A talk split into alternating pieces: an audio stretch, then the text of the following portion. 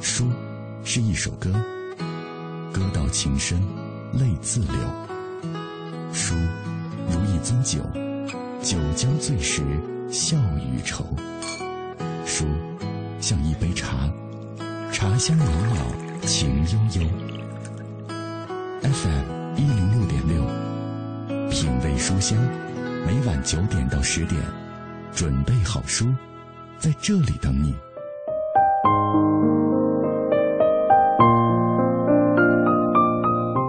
有些人之所以不断的成长，绝对是有一种坚持下去的力量。好读书，肯下功夫，人要成长必有原因，背后的努力与积累一定数倍于普通人。所以关键还在于自己。这是我今天读到的杨绛先生的一段文字，送给和我一起在每晚的阅读旅程当中穿行的人们，让你我能够共勉。问候各位，我是小马，欢迎收听每晚我在这里主持的品味书香节目。今天晚上的节目，我请各位分享的是书虫俱乐部。今天我们请大家听到的是北京电影学院摄影系的主任导演王静做客拍电影网的交流会。在这个交流会上，王静带来了他的新作纪录片创作六讲。在这个文化大爆炸的时代，我们该以怎样的角度去审视那些层出不穷的影片？一部电影最重要的价值又到底是什么呢？今天晚上通过王静的分享，我们一起来找寻答案。当然，在我们节目进行的过程当中，也欢迎各位来跟我们保持紧密的联络。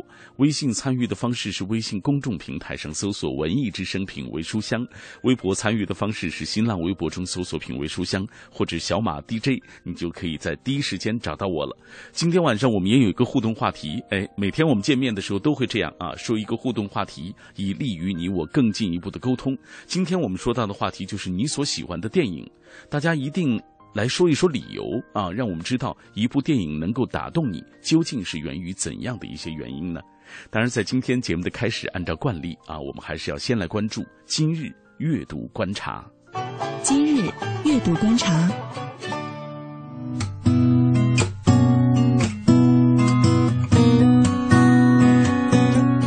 今日阅读观察，首先我们来关注作家王安忆的最新动态。昨天，北师大国际文学讲坛之王安忆专场举行，王安忆专场由莫言来主持。王安忆感慨道：“自己这一批起来的作家，很多现在已经都不写了。”他说：“我觉得不能够简单的用才华不够、江郎才尽来形容和描绘，这不是真正的问题。我个人认为，那一批人的才华远远超过今天的七零后、八零后，包括六零后。现在我我回过头去看一看八九十年代的小说，九十年代是高潮，那个小说写的真是好。相比来说，今天的摊平了，真是单薄很多。为什么这么有才华、有激情、有饱满的人却没有延续下来？”王安忆认为，因为职业写作对于中国的作家来讲是一个新的课题，我们都没有做好准备。当大家都在盯着莫言在诺奖之后的第一部作品时，莫言坦言，他一点压力没有，也是谎言。他说，最终的解决办法就是尽量看淡一些，确实也没有什么了不起的。我发自内心的说过很多遍，今天再重复一次。我并不感觉我就是中国作家里最好的，才得了这个奖。中国那么多优秀的作家，我们五十年代的那批作家哪一个比我更差呢？王安忆如果得到诺贝尔奖，肯定争议会比我要少一些。莫言先生非常谦虚啊。接下来我们关注巴西当代的畅销杰作《永远的菲利普》引进出版的消息。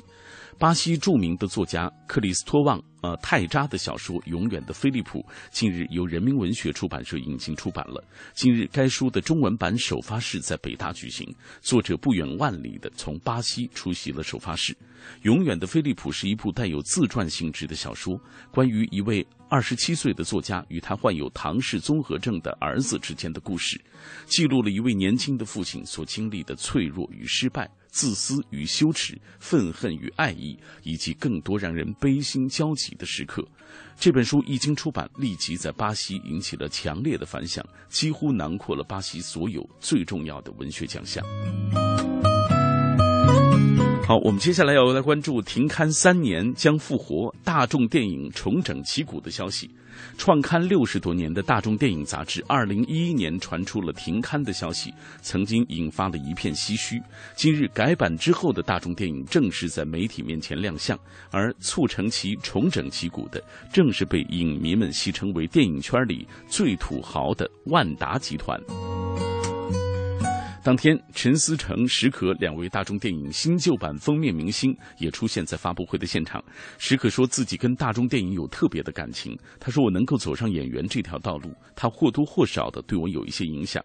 我生长在一个偏远的小山村，啊，那那时候是单位订杂志，到了每个月那几天，我们就跑到传达室问值班室的老头儿如果杂志到了，就跟过节似的，大家抢着看。而陈思诚是大众电影全新改版之后的第一位封面。”明星，他说小时候邻居家有一面墙，全都是大众电影的封面拼起来的，五彩斑斓。那时候觉得真的是一种高山仰止的感觉，而如今自己也登上了大众电影的封面。好，再来关注一个文学活动吧，感兴趣的朋友可以去参加。三月十四号，也就是本周五的十九点到二十一点，人民大学求是楼将会推出。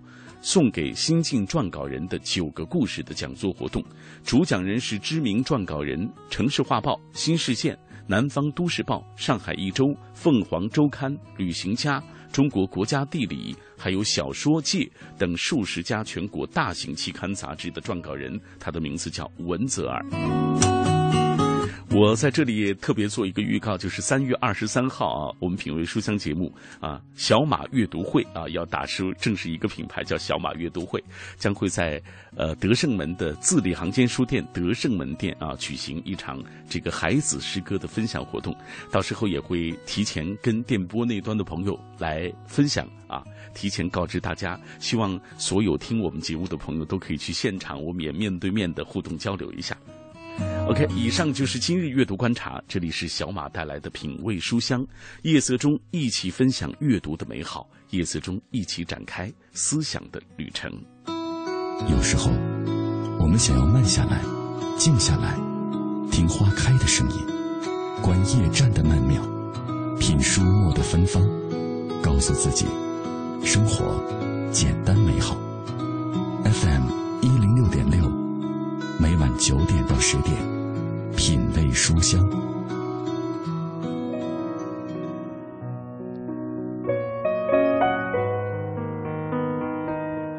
欢迎收听今晚的品味书香。每到周三的晚上，小马都会搜罗来北京城里最精彩的讲座或者沙龙活动。啊，今天晚上我们送到您耳畔的是北京电影学院摄影系的主任导演王静做客拍电影网的一个交流会。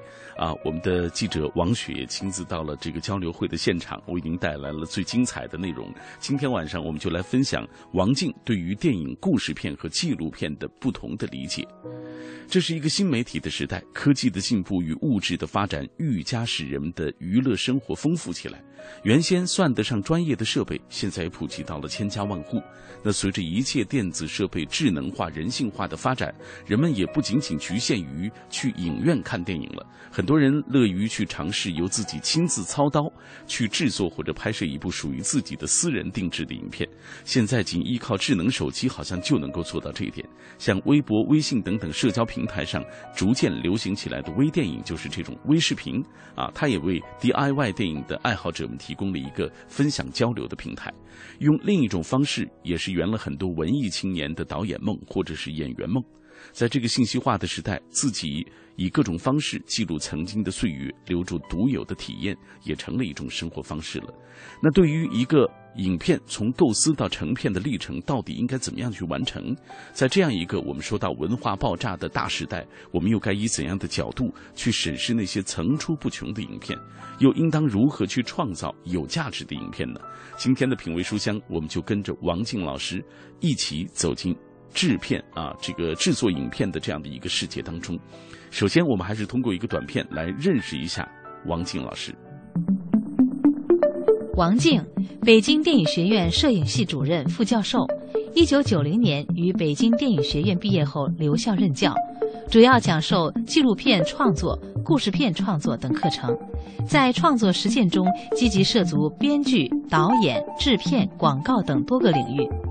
主要纪录片作品《瑶》入选2001年纽约独立电影节，2008年参与创作《永恒之火》北京奥运会官方电影，并任创作总监。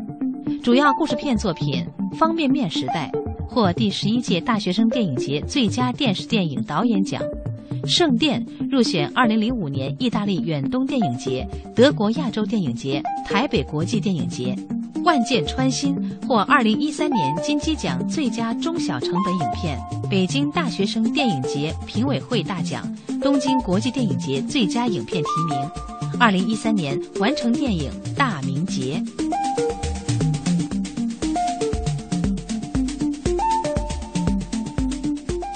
我们刚才通过这一段介绍啊，我们了解到王静老师创作过了像《万箭穿心》、像《大明劫》等等的这样的一些故事片，但同时他也是一个纪录片的创作者。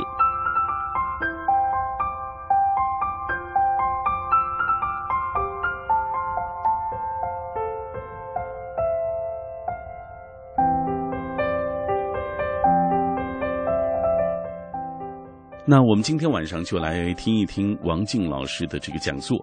呃，中国的纪录片经历了怎样的一个发展历程？纪录片又和故事片之间有着怎样的区别或者是联系？啊，接下来我们首先听一听王静老师怎么说。一二十年来，其实中国的纪录片有很大的变化。比如说，一开始中央电视台在做一些纪录片手法上拍摄的尝试，像《望长城》。像上海电视台做过一些这种纪录片，后来看有一些地下电影，像吴荣光啊、周海滨啊，就是他们在做一些地下的纪录片。你们看到中国纪录片一直在摸索在走，但是呢，一直感觉到就是其实我们的纪录片好像相比故事片来说，它的语言没有那么成熟，就是不像故事片在运用创作的时候，好像有一套非常成熟的理论体系在支撑。而且国外的那些翻译的书呢，就是在我们看起来的时候，好像我感觉又有点隔了一层什么东西。自己呢，就是一直在试图在摸索在讲，但是在这个讲的过程当中，其实二十年来一直也在调整。在我看来，在这个书里，比如说在谈纪录片的时候，我觉得它不纯粹是一个纪录片，因为在我看起来的话，纪录片其实跟故事片它们是有共性的，有很大地方它们是有交叉的，甚至有一些片子它可能你就很难说清楚它到底是一部纪录片还是一部故事片。比如说像书中提到有一个叫《印第安人》的这个片子，它得过最佳的故事片奖，它也得过最佳的纪录片奖。它整个这个片子是摄影机对着演员来表演出来的，但是这样一部片子，它具有一些普通故事片没有的力量，所以你很难说它到底是一个故事片还是一个纪录片。但是我觉得，是故事片和是纪录片这样一个思考，其实在这个二十年来一直是缠绕着我，就是到底这个纪录片的最核心的价值是什么？那么从一部电影，它什么东西是它最重要的东西？就是关于纪录片和故事片，其实我这些年来更多的拍的都是故事片。纪录片相对来说其实拍的不多，一个是我自己拍过一个摇，就是关于一个摇滚乐队的北京子乐乐队的这样一个纪录片，然后还有一个比较大的就是二零零八年的时候，北京的官方奥运会做了那个创作总监，但是那个片子最后出来的时候，我觉得跟我们当时的那个初衷距离其实比较远，就是我自己经历的拍摄的那个纪录片应该说不多。但是呢，我是觉得其实很多这些年来对电影的那个想法，很多是来自于故事片的东西，反而让我更理解纪录片。我觉得现在有一本书，我也给大家在这儿也推荐，就是后浪出的一本书，就是叫山万里老师编的，叫《纪录片也要讲故事》。其实那本书可能它里面编辑的文章不一定是他最早的那个题目，但是他说出了一个纪录片在创作时候的一个非常重要的一点：我们不能为了真实。然后去拍一部纪录片，因为对于一个纪录片来说，真实可能不是它的最高价值，在我看起来是这样，反而真实只是一个门槛，只是一个起点，这是你必须具备的一个东西。做纪录片你肯定要真实，但是真实不是目的，是一个过程。那么在这个真实之后，其实我们有很多要去做的东西，比如说如何让一个题材更加打动人心，如何把一个其他媒体里面去写过无数次、报道过无数次，但是可能只有通过纪录片才能够。更深入去打动人的这样一种特殊的方式呈现出来，很多故事片导演其实他做的纪录片也非常成功。大家可能不太了解，其实有好多导演是从纪录片开始拍故事片的，比如说像电影大师像阿伦雷奈，比如说像安东尼奥尼，包括像美国的库布里克，其实他们都是从纪录片开始电影创作的。纪录片制作上来说，它有比较低的门槛，两个人一台机器，你就可以去拍电影了。那么对于想从事电影工作的人来说，纪录片是你比较容易实施的一个手段。比较容易开始的一个地方。但是，一旦进入到这个门之后，其实你面对的是跟故事片同样的东西。你如何赢得观众？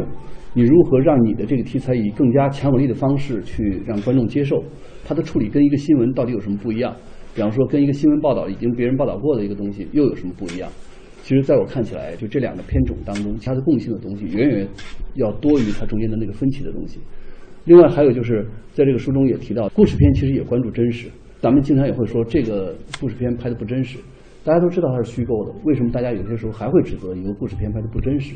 那他说的真实跟这个纪录片的真实又有什么不一样？这中间那个差异又是又是什么？所以就是这些问题，其实都是我在讲这门课的时候思考过的问题。这本书其实我觉得它诚实的地方就是我把这些思考都原原本本的留在这本书里了，然后也是希望借这本书去跟大家分享，就是这些年对于创作的一些理解。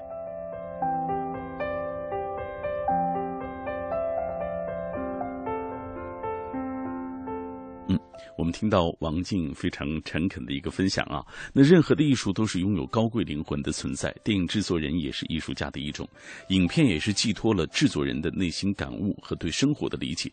但是无论多么脱俗的艺术作品。尤其是影片的创作，都是需要一定的经济基础和技术手段来支持的。需要的不仅仅是一个制作人的才华，同时投资方的支持也是不可或缺的。那么，一个追求纯粹艺术的制作人和寻求商业利益最大化的投资方，他们在影片的创作中，对于影片的处理，注定是有冲突存在的。那应该如何在最大化保护内心的艺术？不受商业气息的污染的同时，同时又能够获得投资方的支持呢？来分享王静老师的观点。其实从第一部纪录片里面开始，这个话题的阴影就一直存在。比方说，在书中也提到了第一部纪录片，一九二二年罗伯特·弗拉哈迪的《北方纳努克》这部片子，其实是描写一家人在北极，他对抗了非常恶劣的这种生存条件，然后去顽强生存的这样一部影片。那在这部片子当中呢，就是我们能看到这个导演。罗伯特·弗拉哈迪，他尽力的去回避一些文明的痕迹，比方说那个时候其实已经有步枪了，就他们打猎的时候是用步枪的，但是在这个影片当中，你们看到他都是在用鱼叉打猎，用这个鱼叉的去跟那个海象啊去搏斗。为什么这样做？其实是因为，在这个罗伯特·弗拉哈迪看起来，拍摄这样一部影片，其实是要体现他的一种主张。那么这种主张就是他一直是在崇尚返璞归真，他在排斥这种工业文明对于原始生活方式的这种污染。所以他尽力回避了这些，但是很奇怪的是，在这个影片的开头的部分，我们能够看到一幕场景：呃，纳努克的孩子他肚子疼，然后他去一个皮毛交易站去交易皮毛的时候，又有一个法国人非常亲切的给他喂药喝，那个法国人还在那儿给他们放那个留声机，让他们听。那纳努克还拿起那个唱片，然后用嘴咬试试是什么样的东西。就这些场景，其实跟影片整体的那个美学面貌是不一致的。那为什么是这样做？因为那部影片的出资人就是这个法国人，他是个皮毛商人，叫勒维永。那在这地方，我们把这些场景当做是罗伯特·弗拉哈迪给勒维永的一种回报。我们能够看到，这个场景对于罗伯特·弗拉哈迪来说，可能是有悖他的初衷的。也许没有这样一个回报的要求的话，他可能拍摄的东西会更纯粹。我们看，从那一天开始，投资人跟你的这个影片最后的立场就有一个扯不清的关系。比如说前年这个科尼的《二零一二》这部影片当中的时候，就说很多观众也在质疑说这个导演的立场到底是什么？那么他是否在帮助一些想从非洲去获得利益的乌干达去获得利益的一些美国的商人手里去拿到资助，从美国政府利益这方面去拿到一些资助，从而去拍摄了一部这样的一个影片？那么大家对他的公正性就开始产生怀疑。我想，这可能也是纪录片一个非常永恒的一个话题。就是你的制作当中能保持你最原初的那样一个初衷，这个话题我觉得是因人而异的。从大的理论上说，大家都觉得肯定是，如果这个片子能保持一个初衷，它是最好的。但是从来没有这样的一个纯粹。制作者可能经常会在就是自己想说的话和这个资助方的立场之间会去会去痛苦的去摇摆。这个书中还提到了一个例子，那么这个例子就是一九三三年的房屋问题。那我们知道约翰格雷尔逊。他回到英国之后，他就开始去筹备了一个电影委员会，就设在英国邮政部下面。这个电影委员会，他当时想做的就是说，他觉得电影应该成为纪录片，应该成为沟通政府和民众之间的一个桥梁。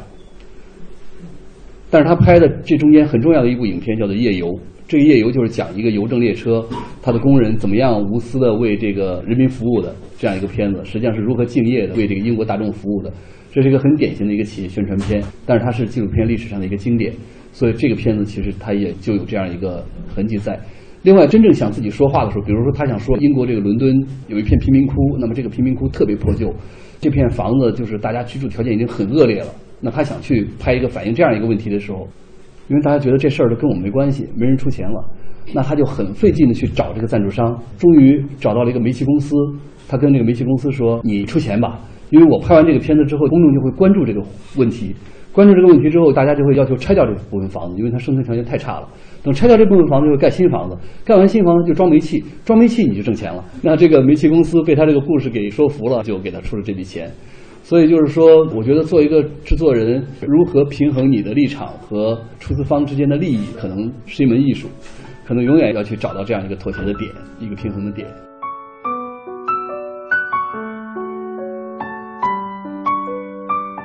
听到一部纪录片的背后也有这么多的一些故事啊！其实不仅仅是纪录片面对投资的问题，像故事片更是这样。那么不同的电影制作人又会怎么样去面对这样一个现实的问题？呃，电影制片人与投资方的这个斗智斗勇是怎么样的呢？我们来听一听王静老师的平衡之道。面对出资方，很多电影制作人会有不同的态度，这中间比较。极端的一种态度就是说，我听说啊，这件事未必是真的。说姜文他就来混的，什么叫来混的呢？就比方说我一个片子，你让我说拍成什么样，我可能钱都给你喷喷喷喷的，最后说是你心目中的那样。好，然后你给我钱了，然后我开始去拍，拍拍拍拍拍，我是想拍三千万，但是你现在只有两千万，OK，我先答应我两千万拍，结果拍着拍着拍着钱没了，花光了。然后你要么继续投钱，要么你就这个项目就黄了。最后出资方只得再去拿来一笔钱，再去想办法，为了不让前头这两千万打水漂，再去找一千万，然后来补进来。结果补这一千万，很可能拍着拍着又没了。最后你还得再去找新的钱来让他去完成。这个可能不是真的，这有可能只是关于姜文的一个传说。但是确实，对于这个制作人来说，不管是故事片也好，纪录片也好，就是平衡你自己想拍的东西和那个出资方之间，其实也是一个很微妙的关系。我更愿意把它理解为，其实是两种人的关系，人和人打交道关系。这个书中其实也提到了采访者和被采访对象之间的关系。在我理解，就是说两个人他只要在一起去，不管是合作也好，是对抗也好，他就有点像两个球相撞。那这中间如果是一个铁球。跟一个棉花球相撞，或者跟一个乒乓球相撞，那铁球会把那个乒乓球撞飞，然后自己的痕迹不受影响，那乒乓球就非常受伤。但如果是比方说两个相同体积的这个铁球碰在一起的时候，大家碰撞完了之后，可能每个人的轨迹都发生影响，都会改变。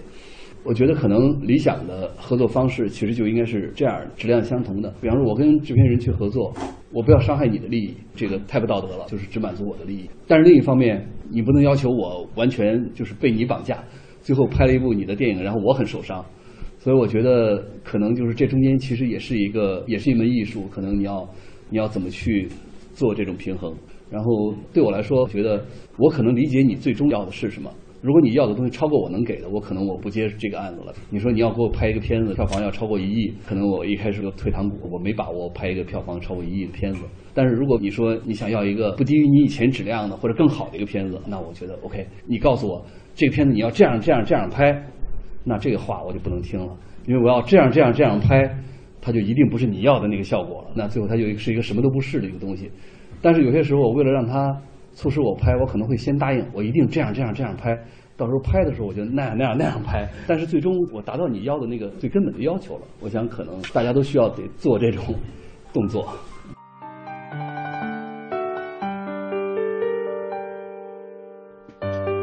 嗯。说到了如何看这个电影制片人和投资方的这种呃所谓平衡，所谓斗智斗勇啊。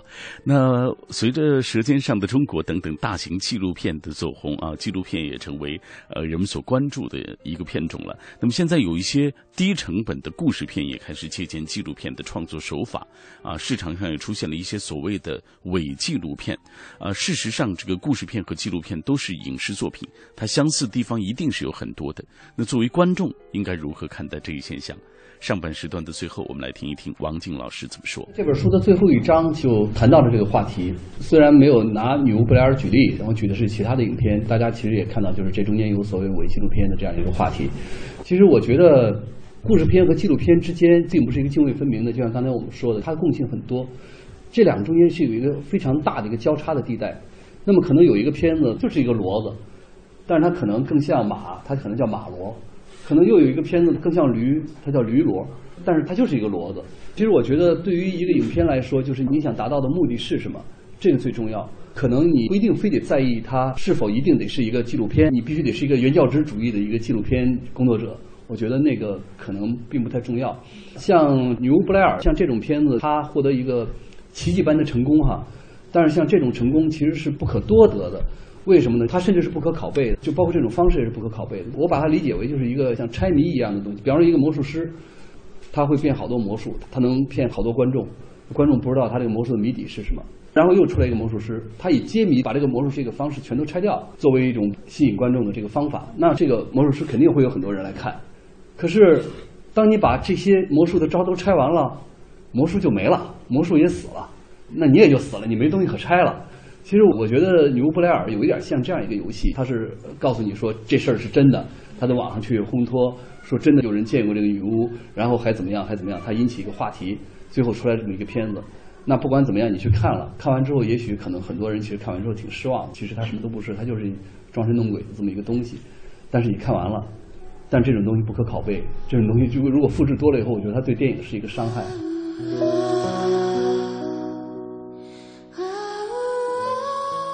买汽车配件用品到西国贸汽配基地西南三环丰益桥西。新天气知冷暖。好，我们一起来关注天气。今天夜间晴间多云，偏北风一到二级，最低气温零下二摄氏度。明天白天晴间多云，北转南风二到三级，最高气温十三摄氏度。明后两天啊，本市都将是以晴为主的天气，阳光明媚，春天的脚步也越来越近了。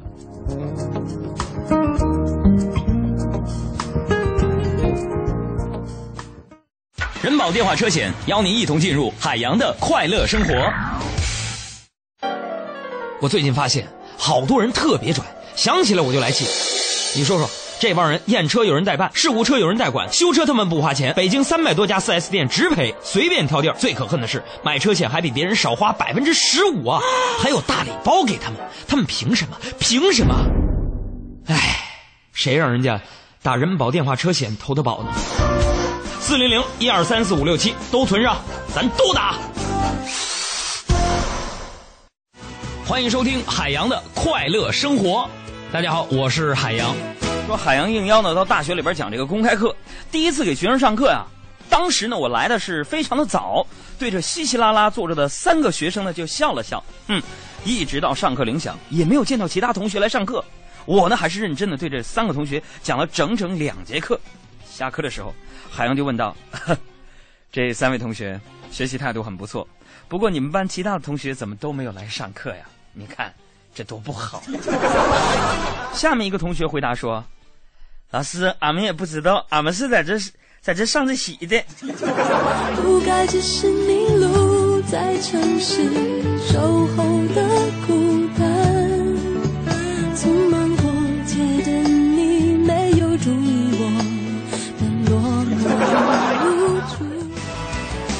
洋的快乐生活，下个半点见。海洋的快乐生活由人保电话车险独家冠名播出。电话投保就选人保。四零零一二三四五六七。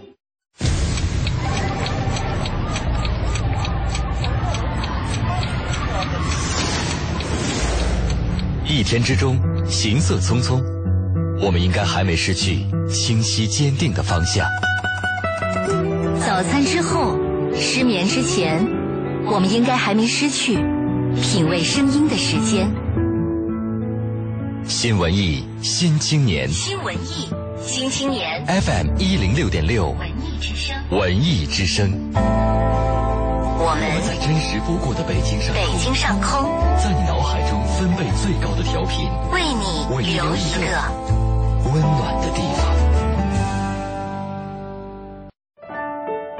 尔斯泰在阅读中发现智慧的钥匙，惠普尔在阅读中找到人生的灯塔，高尔基在阅读中收获生活的伴侣。品味书香，梳理文字，书卖人生。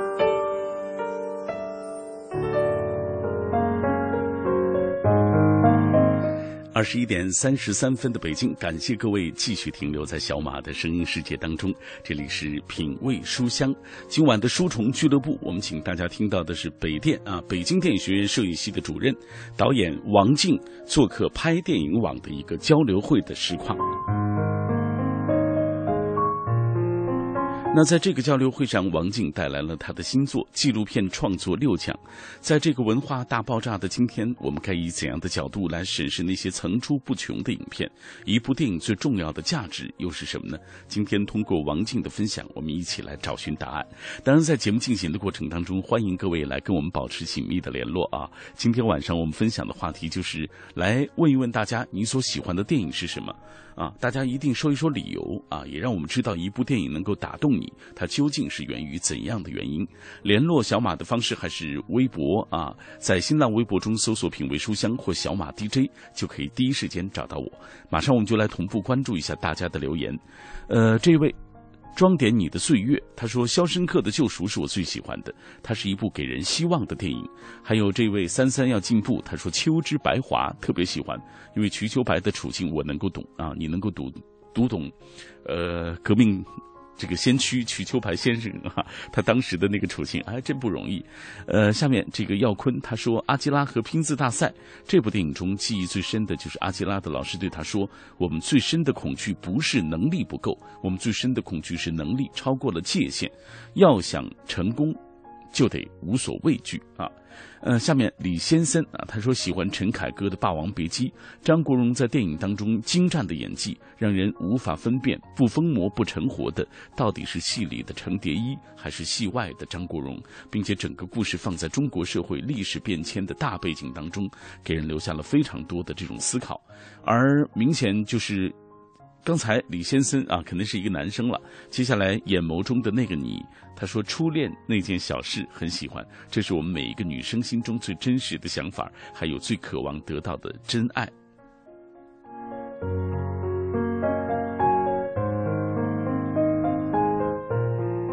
好，刚才分享的是我的微博当中朋友们的留言，在品味书香微博当中，天空之城留言说：“忠犬八公啊，日本的一部影片很暖心。影片中的主人公去世之后，那只狗坚持去车站接主人回家，它不知道主人去了哪里，却一心坚持等待着。四季轮回，等待成了他生命中的全部。这种等待直到他生命的终结，呃，那那种执着和坚守令人动容。”呃，blue lily，他说这个美丽人生，海上钢琴师，放牛般的春天，怦然心动，时时刻刻，美丽心灵，霸王别姬，罗马假日，魂断蓝桥，乱世佳人，还有教父，加勒比海盗，呃，这个好电影实在太多了，说了并不等于就是完美，不说的也并不是不好。突然就觉得选择题真难，尤其是你最喜欢之类的这种问题，啊，那没关系，大家可以说一说自己喜欢的，相对喜欢的。呃，当然，呃，刚才是 Blue Lily 的分享，但是我看到我们下一位朋友霍海人啊，他的名字一直没改，坚持用霍海人这个名字。呃，他说这个《美丽人生》像《天使爱美丽》《罗马假日》都是我非常喜欢的，最让我难忘的还是《返老还童》这部影片，好像是布拉德比特演的吧？梦想着如果自己能够越来越年轻，那该多好。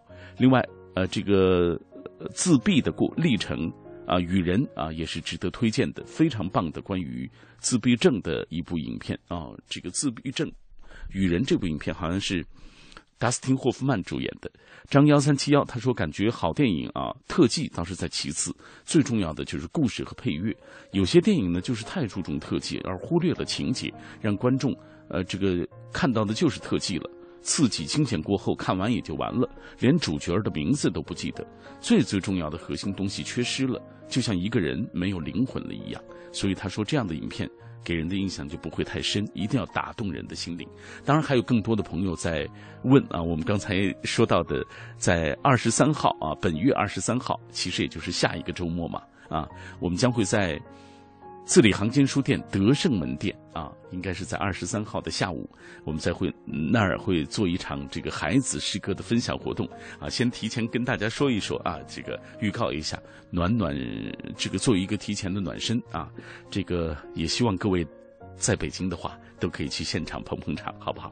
来，呃，继续来分享各位的留言。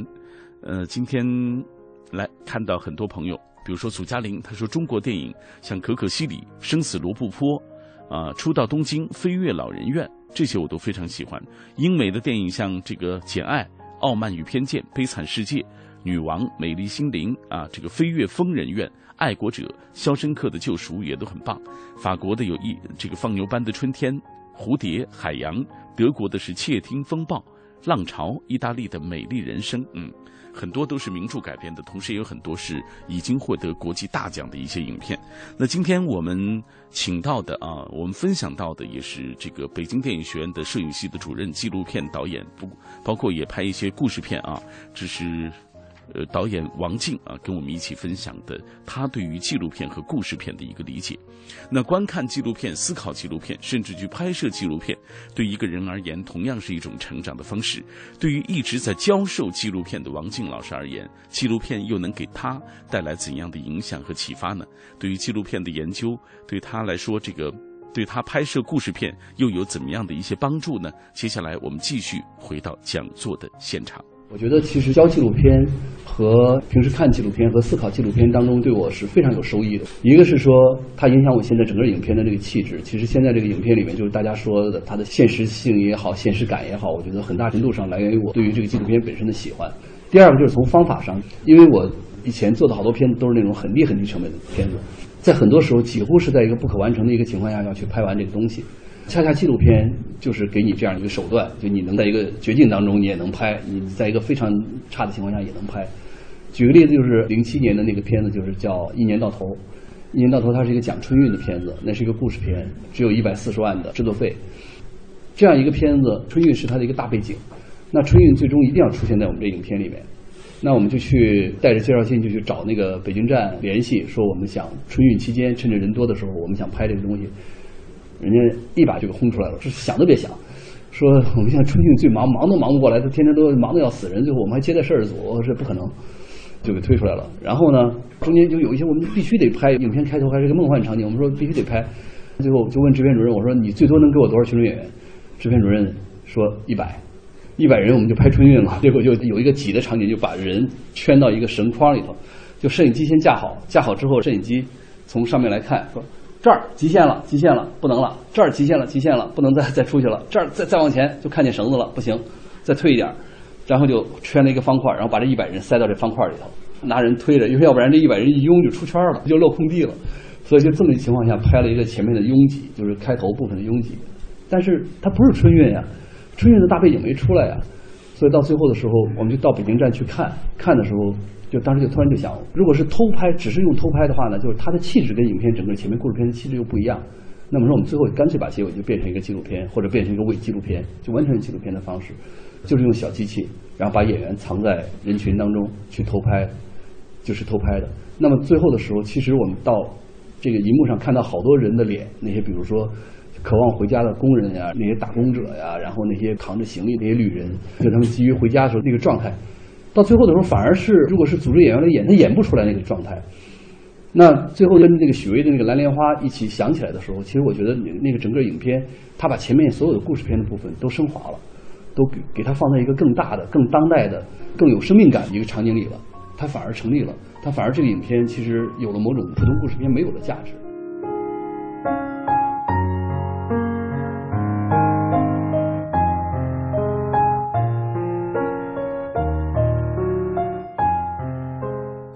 电影创作的手法是可以彼此互相借鉴的。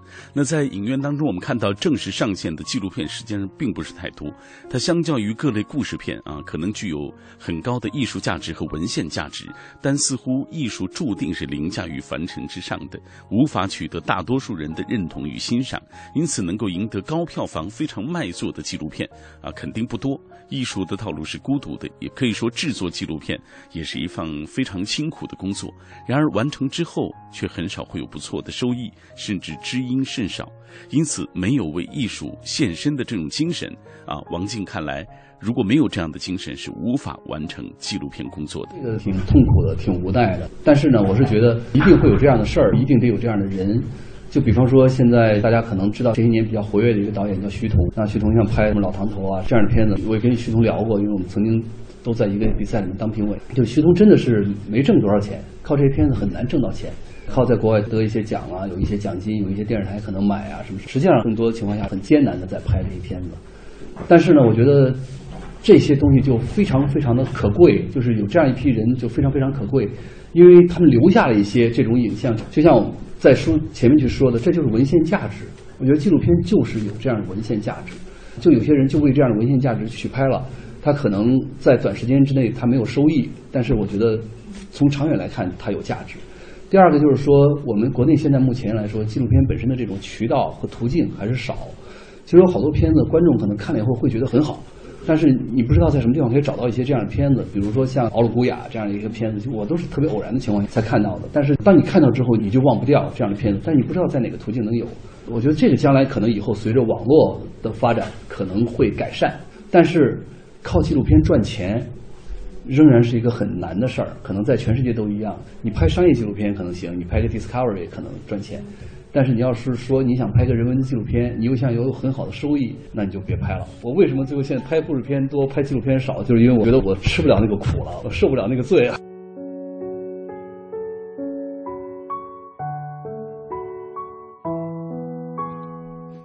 倒是一个挺实在的一个话啊。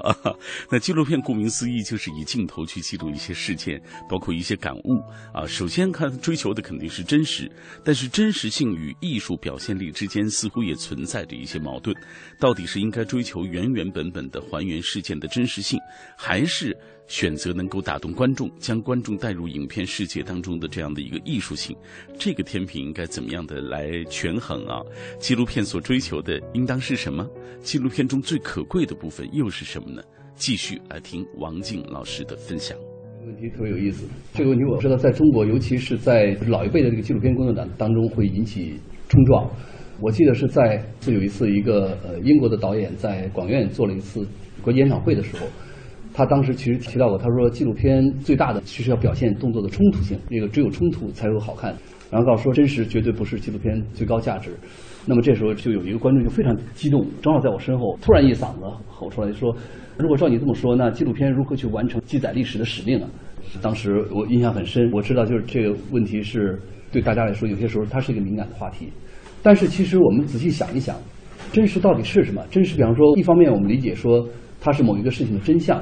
另外，真实可能就是一个客观存在。那么，比如说我们坐在这个地方的时候，这个桌子是真实的，这瓶水也是真实的，这本书它也是真实的，那这个人也是真实的。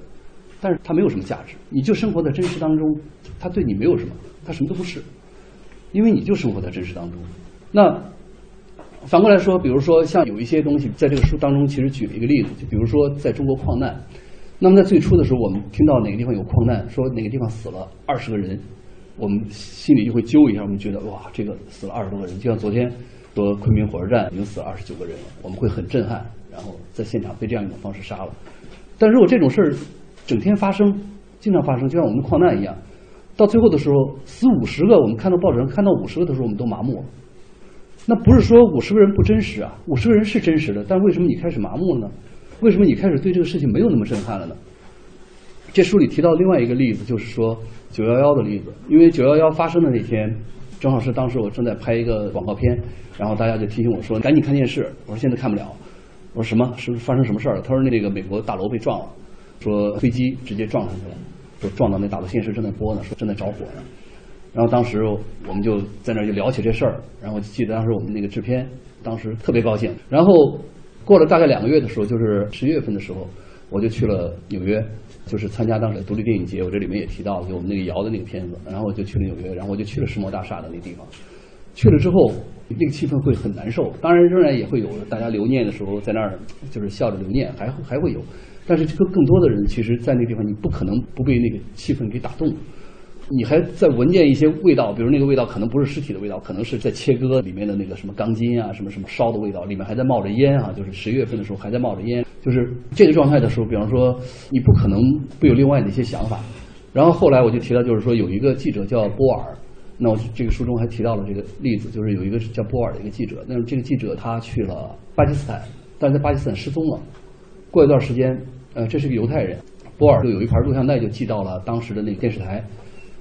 这个录像带里面就是波尔被处决的画面，然后电视台播了一部分，最后就说后面的部分我们不想给大家看，因为太残酷了，我们觉得没有人应该看这个画面。结果没过一段时间，这一段画面就在互联网上就开始流行了，就大家都能看到这段画面。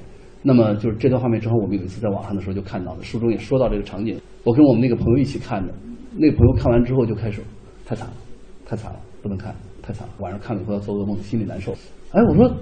世贸大厦死两千人的时候，你说爽，现在你只看见一个，你怎么受不了了？你的观念怎么就改变了？为什么？难道死两千个人的时候它不是真事儿吗？难道死两千个人的时候不是真相吗？为什么你只看见一个你就受不了了？这里面我也就这个话题也有一些比较多的聊。其实对于纪录片来说，真实，比方说我们报纸其实给的也是真实。但是纪录片它有它独特的方式，我觉得这个方式它的影响力是纪录片独有的，是其他的媒体没有的。可能对于一个真相来说，纪录片有它自己的一个方式。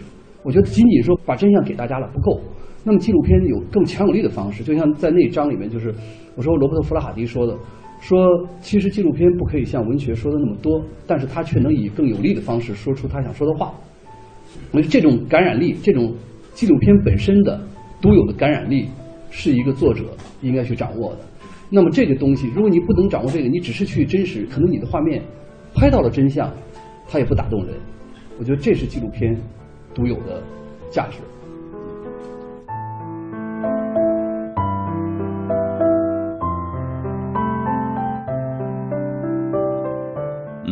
如今我们看到高速的生活节奏也同样影响了我们的生活方式啊！很多人开始用手机、用 DV，呃，包括用各种各样的电子设备来快速的记录我们日常的生活，似乎人人都可以当导演、做演员啊！因为现代科技的这种发展，提供给我们这样一个平台和手段。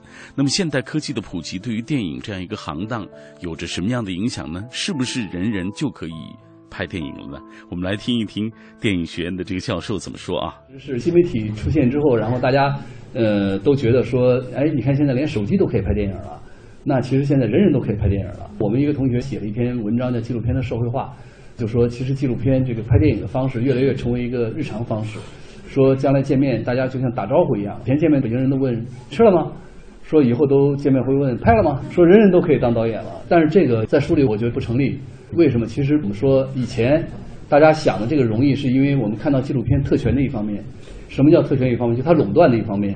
你必须得有很贵的摄影机，然后你得有很贵的胶片，你得有团队，你得有专业的制作人员，然后你还得有资格、证书或者你的记者证，然后你才能去拍纪录片。它以前是被垄断的，但是后来这个垄断从形式上来说被解除了。大家看到好像纪录片很简单，人人都买得起 DV。好像你觉得你解放了纪录片，然后终于来到了一个平等的一天，我可以拥抱它了。但其实你没有看见，它还有一个无形的特权。这个特权是你要掌握，比方说电影语言，电影语言本身就是一个门槛。你要掌握跟观众沟通的方式，你要了解怎么样把你的片子发出去，你要了解用一个什么样的渠道把你的片子推出去，你的片子如何感人，如何找到人物，如何塑造人物，如何讲故事，如何符合一个叙事规律，这是一个无形的门槛。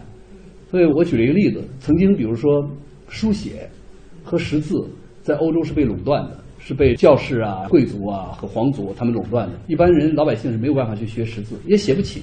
羊皮写一本书得多少张羊皮？你想想，一般人写不起，所以那时候是没有的。但是后来随着印刷术的发现，随着纸张的普及，识字普及，大家都能写得起字了，大家都识字了。可是也没见这么多人都成作家。能够成作家还是那几个，尽管没有纸张和笔的这个特权来限制你了。电影是一样的，手机可以拍电影，看谁拍，没问题。就是你拿一个手机拍一部电影，甚至我觉得不排除有一种可能，有一天有一部手机拍的电影进大影院放映还挣钱了。但是这跟你没关系，这个就是还是看你，它的门槛仍然在，它的垄断仍然在。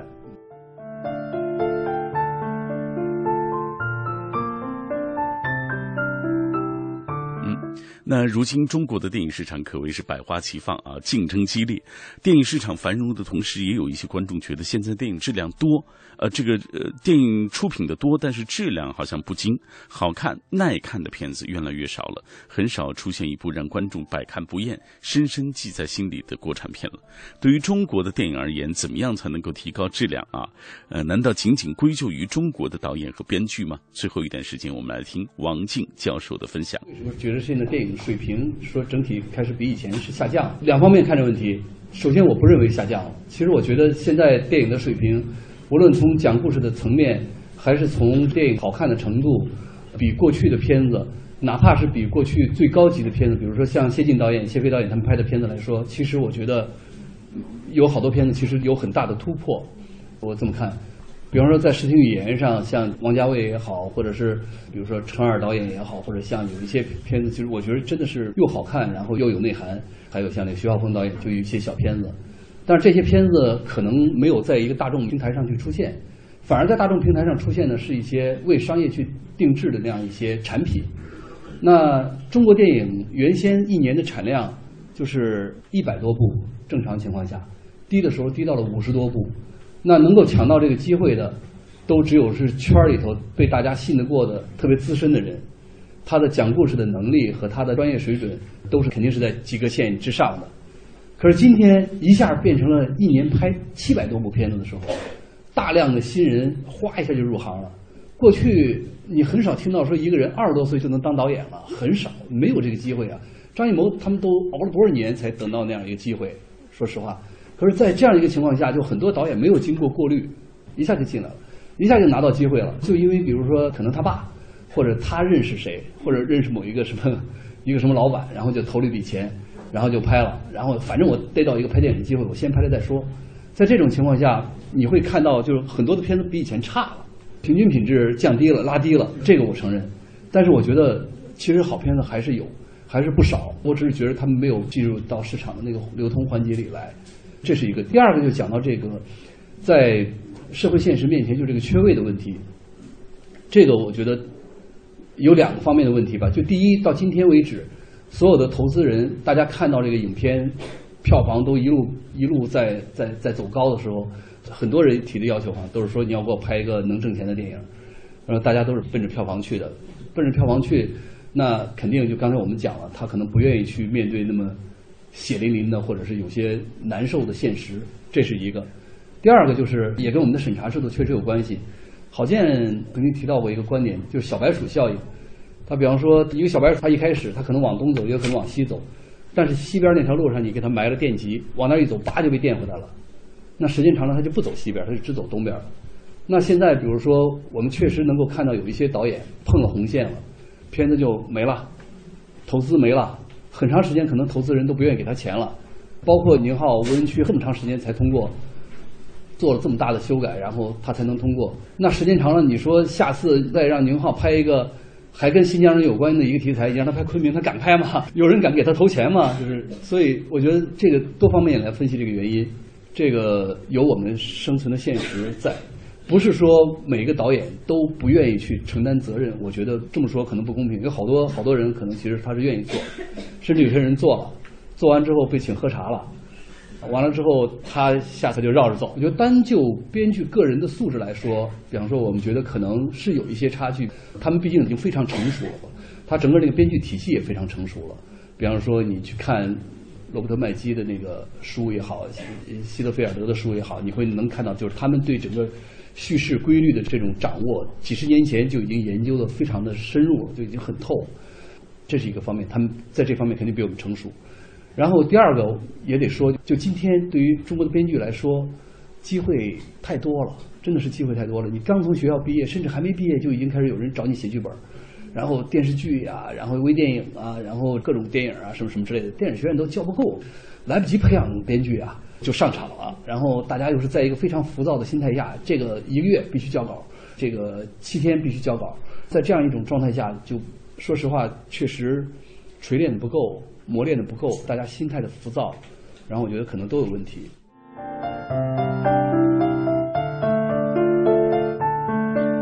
好，以上就是今晚的品味书香，感谢各位的收听。明晚欢迎大家继续啊加入到小马的阅读旅程当中。